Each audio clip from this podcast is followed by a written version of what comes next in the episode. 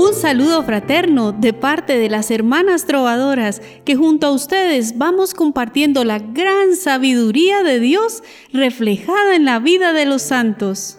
Infinito es el amor de Dios. Es tan grande que no lo alcanzamos a abarcar con la imaginación. Por esto nuestro Señor nos ilumina con su luz para que podamos comprender las maravillas de su amor. Por esto, en nuestro catálogo divino, los santos que reflejan esa luz del amor de Dios nos ayudan a llenarnos de admiración y respeto ante el Todopoderoso. Conozcamos a los santos que nos invita a recordar nuestra iglesia hoy, 17 de septiembre.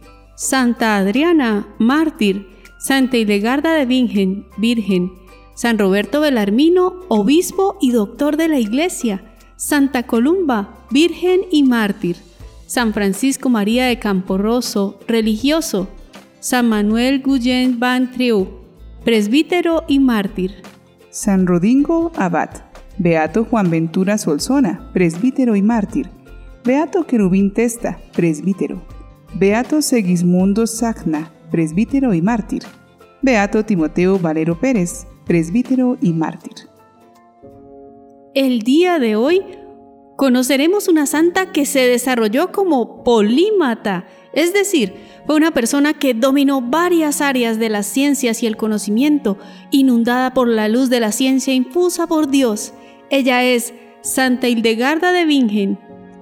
Fue una santa, compositora, escritora, filósofa, científica, naturalista, médica, abadesa, mística, líder monacal y profetisa alemana.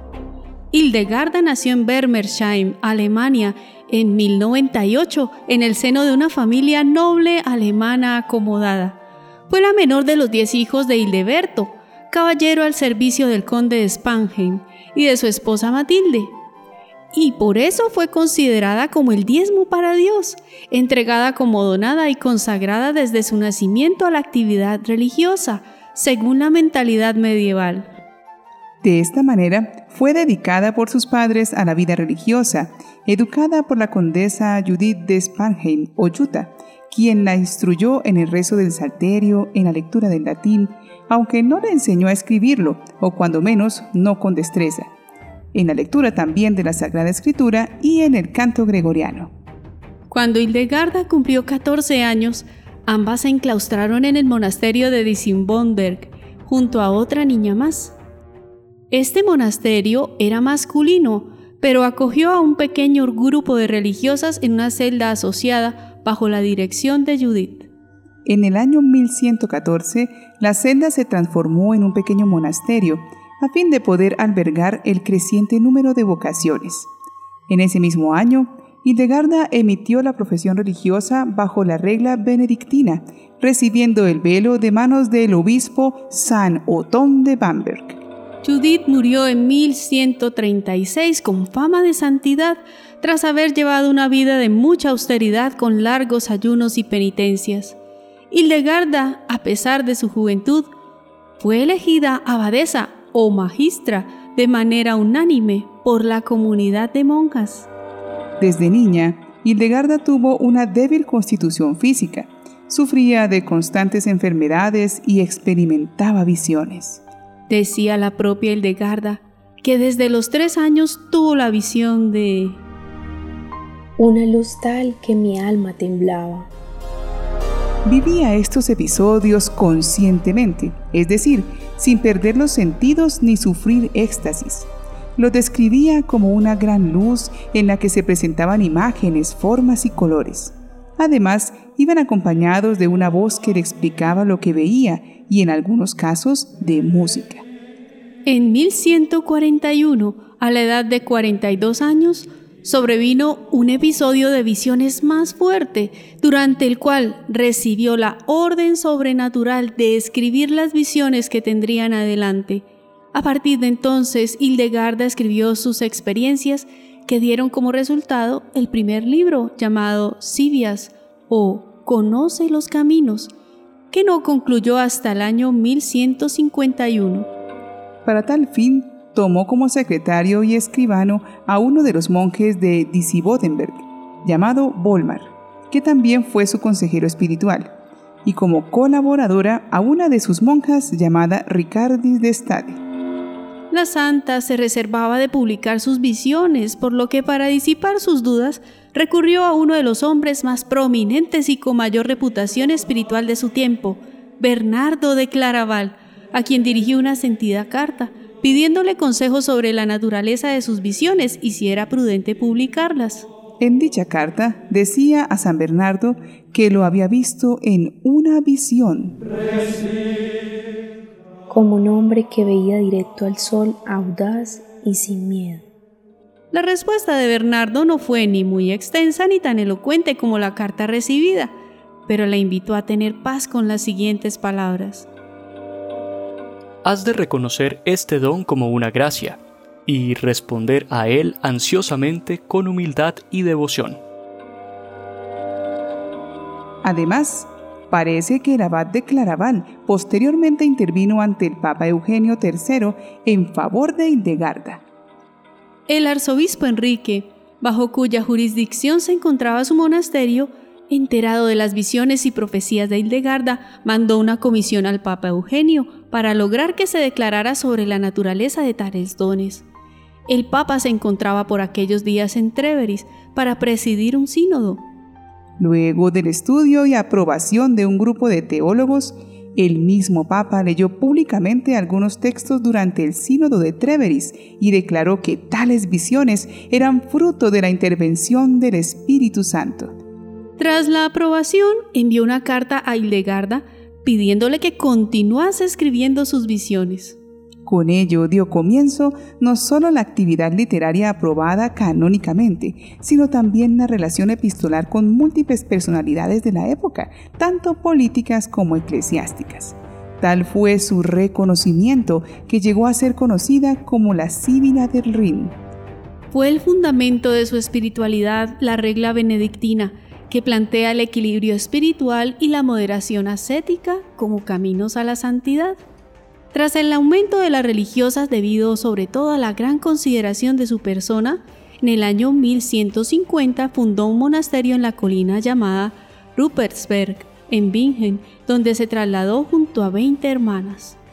Un año después del traslado concluyó el Cibias, y de esa misma época datan sus dos libros de contenido sobre ciencias naturales, física y medicina, Cause et Cure en los cuales expuso temas sobre fisiología, de herbología y otros tratamientos médicos de su época, basados en las propiedades de piedras y animales.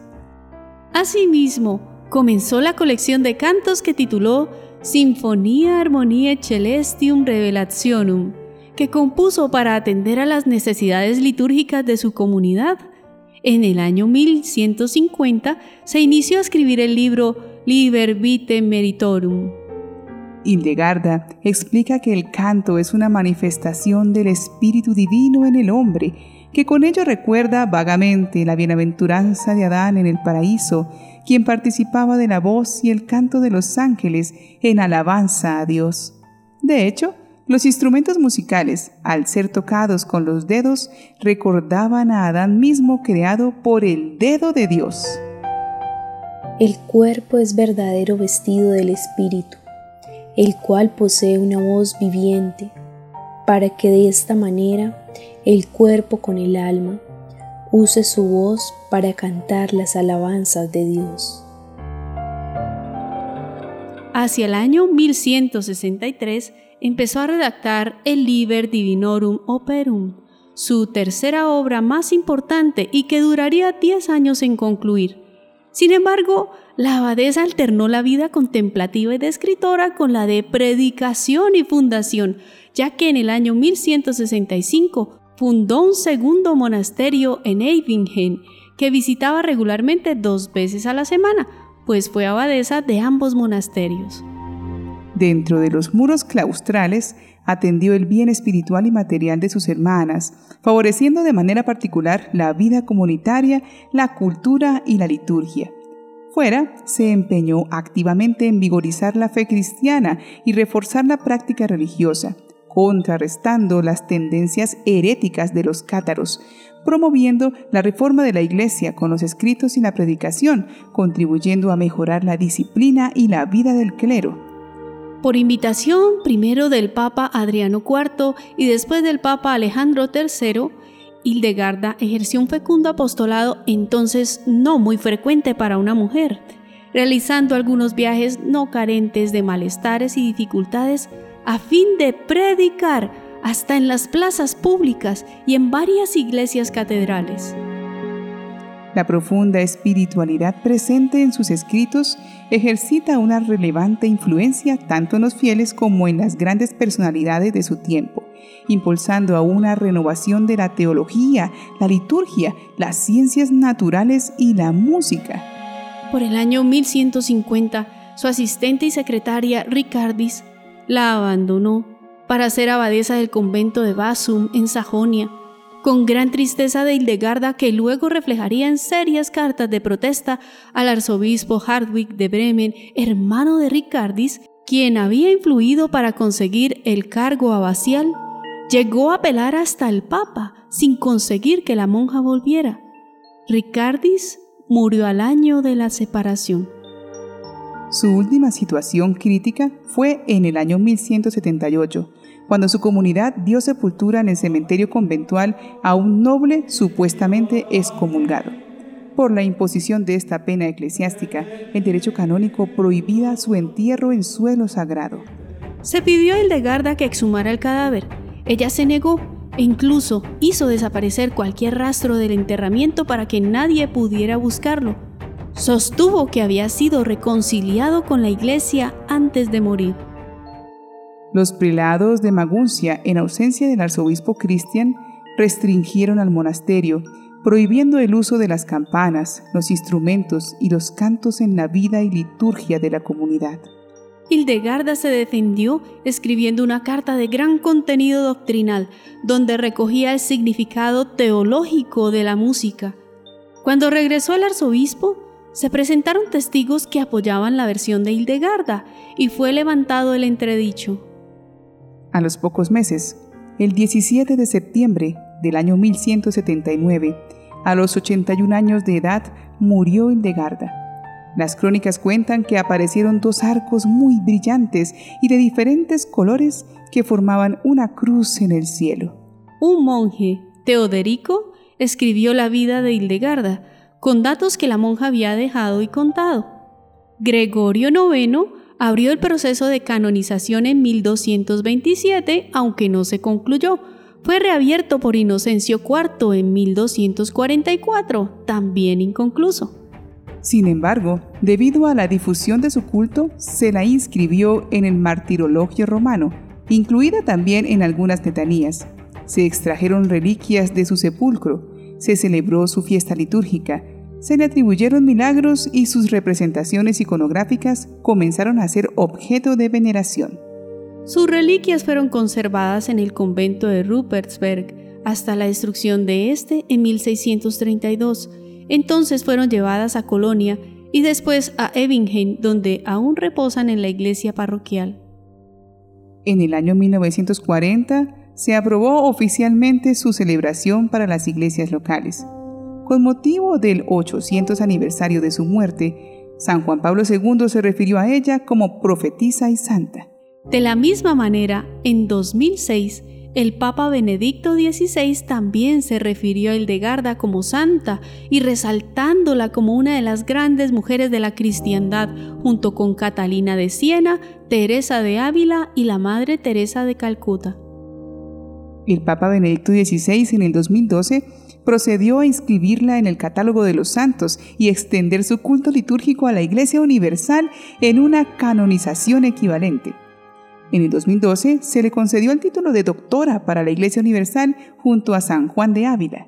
Oremos a esta gran mujer de fe y ciencia.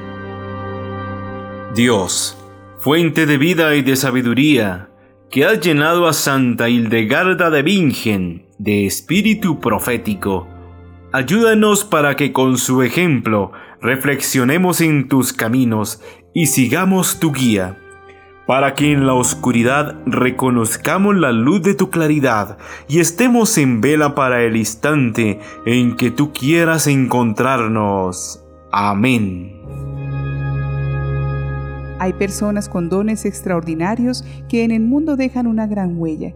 Dios permite que estas personas sean canales de gracia para sus hermanos. Nosotros también tenemos nuestros dones. Estamos invitados a aprender de los santos, que los talentos que hemos recibido son para el servicio y son un regalo generoso del Señor. Por esto debemos mantenernos humildes ante las habilidades que tengamos y los buenos resultados de las labores que podamos realizar, pues olvidar que vienen de Dios pueden dar paso al engreimiento y la soberbia, destruyendo la obra de amor que Dios hace en nuestro ser. También estamos invitados a arrancar de raíz cualquier sentimiento de envidia. Si los dones vienen de Dios y a todo le llegan esos regalos, no debemos compararnos. Dios nos ha hecho diferentes para que aprendamos a trabajar en equipo y siempre podamos aprender de los demás y mantenernos humildes. Por la envidia entró el pecado al mundo. No dejemos que siga haciendo daño, permitiendo que haya la menor pizca de envidia en nuestra vida. Más bien, unamos nuestras fuerzas y alabemos al Señor juntos, dando cada uno lo mejor de sí, y pidamos a esta santa toda esta gracia. Santa Hildegarda de Bingen, ruega por nosotros.